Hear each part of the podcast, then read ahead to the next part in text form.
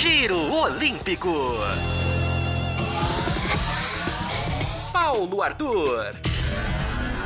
Sou eu. O Giro Olímpico de hoje está no ar. E nesse episódio do dia 2 das Olimpíadas de Tóquio, você ficará sabendo como foi a estreia do Brasil no futebol masculino. E eles estão aqui comigo para analisar cada detalhe. Felipe Pereira. Fala aí pessoal, fala aí Paulo. Vamos aí analisar essa partida da seleção brasileira olímpica, que foi mais complicada do que deveria ser, mas ainda assim foi uma vitória. Renan Pinhão. Paulo, é um prazer estar aqui novamente, segundo programa que eu estou participando, e novamente para falar sobre a seleção brasileira nesse jogo 4 a 2 mas um, um placar deveras mentiroso. Era para o Brasil ter feito 6, 7 e devolvido de certa forma aquele 7 a 1 de 2014. Todas as informações sobre o time Brasil são no Giro Olímpico. Brasil! Futebol. E começou, começou o futebol masculino nas Olimpíadas. O Brasil estreou com a vitória de 4 a 2 sobre a Alemanha. Richarlison marcou três vezes, o Paulinho fechou o placar no finalzinho do jogo. Conta pra gente, Renan, gostou da vitória do Brasil, do desempenho na partida contra a Alemanha? Sim, Paulo, o Brasil fez boa partida. Como eu já tinha falado naquele no programa inicial, que o Brasil é muito mais seleção do que todas as outras que estão na Olimpíada, o Brasil hoje sobrou em campo contra a Alemanha, que eu achei a seleção bem fraca na convocação, achei bem fraca jogando. Foi um 4 a 2 mas aquele 4 a 2 que engana. Não foi um jogo difícil, foi um jogo bem fácil. O Brasil foi avassalador do início, no início do jogo. Já começou com o Matheus Cunha perdendo gol, já com o Richarlison fazendo logo na sequência. E a Alemanha só entrou no jogo por um frangaço do Santos e depois por uma falha do Diego Carlos subindo mal e o alemão cabeceando sozinho para fazer o gol. E você, Felipe, o que achou da atuação da seleção brasileira nessa estreia das Olimpíadas de Tóquio? Então, Paulo, como vocês já comentaram, né, o Brasil começou muito bem, começou pressionando, quebrando muito bem a marcação alta da, da equipe alemã, com vários lançamentos para o Anthony, inicialmente jogando muito ali pelo lado direito do campo. Foi assim que saiu o gol, né? Como vocês comentaram, o primeiro gol do Richardson, depois um lateral do Daniel Alves, o Matheus Cunha acionando o Anthony, que deu um passe nas costas do zagueiro ali para o Richardson. Um jogo que foi completamente dominado pela seleção brasileira. O primeiro tempo, apesar da posse de bola ser maior para a Alemanha, o domínio da seleção brasileira foi enorme. Foram 12 finalizações contra duas e três chances claras perdidas pelos brasileiros. Então, inicialmente, essa bola longa foi de fato o que tornou o Brasil muito perigoso contra os alemães. É, o Felipe comentou sobre pressão alta, sobre o Anthony sendo muito utilizado. O Jardine mudou um pouco a formação para hoje. Ele vinha atuando com 4-3-3 na sua equipe e hoje ele veio no 4-4-2, abriu o Anthony na meia direita, abriu o Claudinho na meia esquerda. O Claudinho, que não está acostumado a jogar nessa função, se desgastou muito até saiu aos 15 minutos do segundo tempo, correu muito para a marcação, não faltou dedicação do Claudinho, só que ele ficou um pouco apagado na questão de chegar lá na frente, de ajudar os dois centroavantes, né? o Jardim jogou com dois centroavantes, Richarlison e Matheus Cunha, que combinaram muito bem os dois, criaram muitas chances, o Brasil perdeu muito gol, isso aí a gente vai até falar durante o programa, mas a formação deu certo contra a Alemanha. Você acha, Renan, que essa formação o Jardim vai usar durante toda a Olimpíadas ou foi mais para esse jogo um acerto contra o time alemão? Eu acho que ele vai usar essa formação. Não deveria, o Claudinho deveria jogar mais centralizado, como ele jogou no Bragantino, como ele foi destaque do Campeonato Brasileiro na temporada passada.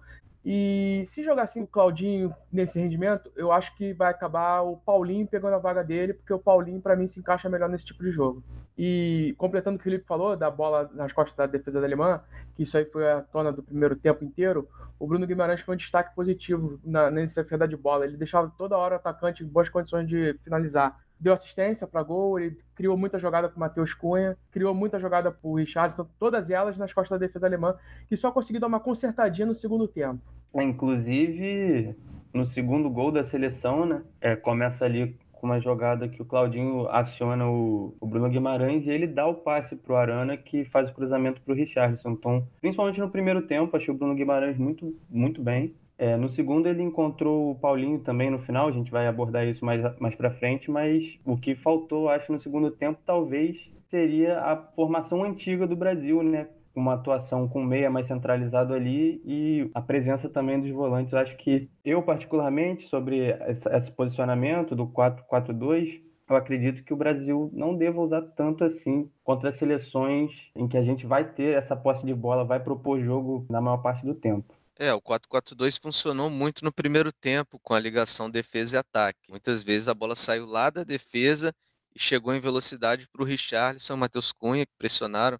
Teve até um lance que o zagueiro alemão se complicou, recuou de cabeça, o Richarlison teve uma chance clara de gol e perdeu, e outros muitos lances, né, que saíram, resultaram até em gol foi um jogo de assistências bonitas, né? assistência do Anthony no primeiro gol, o passe do Arana na cabeça do Richarlison. No segundo tempo, o passe do Bruno Guimarães para o Paulinho foi bem bonito também.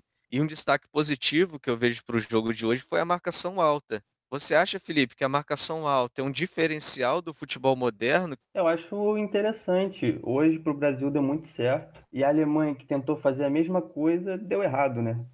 É, a Alemanha pressionou o Brasil, o Brasil conseguiu encontrar essas bolas lançadas nas pontas e foi o desafogo do Brasil no primeiro tempo. A Alemanha que tentou sair mais tocando a bola, fazendo umas triangulações, acabou tendo é, um problema, não conseguiu criar, né? Então eu acho muito interessante. Eu acho que o Brasil vai ter que saber utilizar, dependendo, né, de acordo com, com a equipe que vai estar tá jogando contra, né? Como foi hoje. Eu acredito que essa escalação do Jardine tenha sido em função do adversário do Brasil e funcionou muito bem no primeiro tempo principalmente. E eu acredito que contra equipes talvez fiquem mais recuadas e não tenham essa posse de bola muito presente, talvez o Brasil não não utilize dessa forma. Mas vamos ver. Mas Renan, eu gostei muito da dupla de ataque, Richarlison e Matheus Cunha. Os dois têm velocidade, conseguem buscar a bola no meio de campo, conseguem abrir para o lateral para puxar a jogada para o meio. Foram muitas jogadas criadas pelos dois. O Brasil perdeu muito gol mas o Richarlison fez o hat-trick, três gols dele no, no primeiro tempo, com jogadas criadas pelos dois. Sim, o Richarlison foi melhor em campo e provavelmente também foi a melhor a partida dele com a camisa da seleção brasileira, seja ela a profissional, considerada profissional ou a olímpica. O Matheus Cunha, a partida do Matheus Cunha, ela foi boa pela, pelo número de oportunidades criadas ou ela foi ruim pelo número de, de oportunidades desperdiçadas? Eu, eu, eu, tô nessa, eu tô nesse meio termo, cara. Eu não consigo definir o que foi a partida do Matheus Cunha para mim eu vou falar, eu tô mais pendendo pro lado da boa partida. É, só que depois do pênalti perdido, ele ficou muito afobado e as finalizações dele pioraram no, no jogo. Ele teve uma que, foi, se eu não me engano, o Renier deu para ele. Ele olhou pro goleiro, ele olhou pra bola, ele olhou pro goleiro, olhou pra bola. Ele ficou um tempão pra definir um gol que, pô, é um gol fácil dele de fazer, mas ele acabou perdendo. Mas o Matheus Cunha, eu acho ele muito bom jogador, eu acho ele uma promessa. E na minha visão, o Tite vai acabar dando chance para ele, já que o, Tite não acha esse atacante da seleção brasileira. Ele tentou com o Gabigol, ele tentou com, já tentou com o Pedro também. Ele não consegue definir qual vai ser esse atacante que vai ser, não vai ser o titular, mas vai ser ali o reserva, vai ali compor, vai entrar de vez em quando. E como você viu o sistema defensivo do Brasil hoje, Renan? Apresenta alguma preocupação para o restante das Olimpíadas? Se teve um ponto fraco hoje no jogo do Brasil, com certeza foi o sistema defensivo. Não pelos laterais, porque o Arana fez boa partida, principalmente ofensivamente, o Daniel Alves, uma partida ok, mas o Nino e o Diego Carlos não transmitiram segurança. O Diego Carlos, inclusive, falhou no segundo gol, numa jogada que é fácil para ele cortar. E o Santos, o Santos tomou um frangaço. O Santos tomou um gol que você não pode, com um goleiro profissional não pode tomar. A bola tá na mão dele. Na transmissão falou de gramado, falou de efeito, mas é um gol, uma bola que está na mão do goleiro ele não conseguiu defender. Mas com as opções que ele tem no banco, não vejo como ele vai mudar o sistema defensivo. Vai ser o Nino e vai ser o Diego Carlos, que são os dois melhores opções dessa seleção. O Diego Carlos, que vem de excelente temporada pelo Sevilha o Nino que tem, tá muito bem no Fluminense. São encaixes, acontece no jogo esse tipo de erro. Não, não, vou, não vou chegar aqui também falar que são jogadores horríveis, porque não são. Vai acontecer.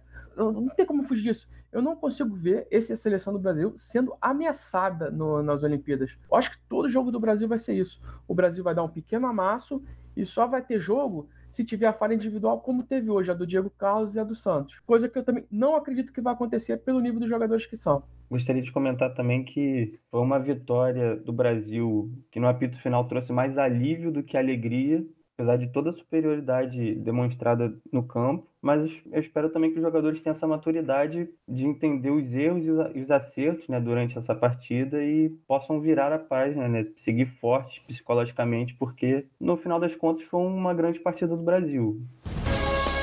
torça e acompanhe tudo sobre os atletas brasileiros aqui no Giro Olímpico.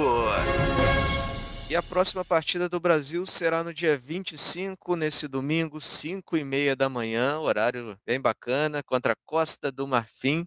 Costa do Marfim que vem para as Olimpíadas com Kessier, com Eric Bailly, os irmãos de Alô. Você acha que devemos ter alguma preocupação com o jogo, Renan? Ou o Brasil vai avançar tranquilamente por mais um adversário? Não, não acredito que vai ter preocupação nenhuma. Um jogo tranquilo, tranquilo, para ganhar fácil. É isso, tem que mostrar superioridade em campo, vencer e já avançar de fase logo na próxima rodada para ficar tranquilo e poder também testar novos esquemas na partida contra a Arábia Saudita. Giro Olímpico, o seu podcast favorito de esportes. Vai chegando ao fim o 11 episódio do Giro Olímpico. Essa que foi a cobertura do dia 2 das Olimpíadas, falando do Brasil no futebol masculino, a estreia, com vitória sobre a Alemanha 4 a 2 Brasil com três pontos em busca da classificação para a segunda fase. Obrigado, Felipe, mais uma vez pela participação. Valeu, Paulo. Valeu, Renan. Estamos aí à disposição e vamos, Brasil. Obrigado, Renan, pela participação. Um grande abraço. Agradeço mais o convite aí. Um abração para Felipe, um abração para você, Paulo, e para todo mundo que está escutando aí. Vamos juntos em busca do ouro Brasil, tentando fazer história no quadro de medalhas. Esse Giro Olímpico já foi. Até a próxima. Tchau, tchau. Giro Olímpico.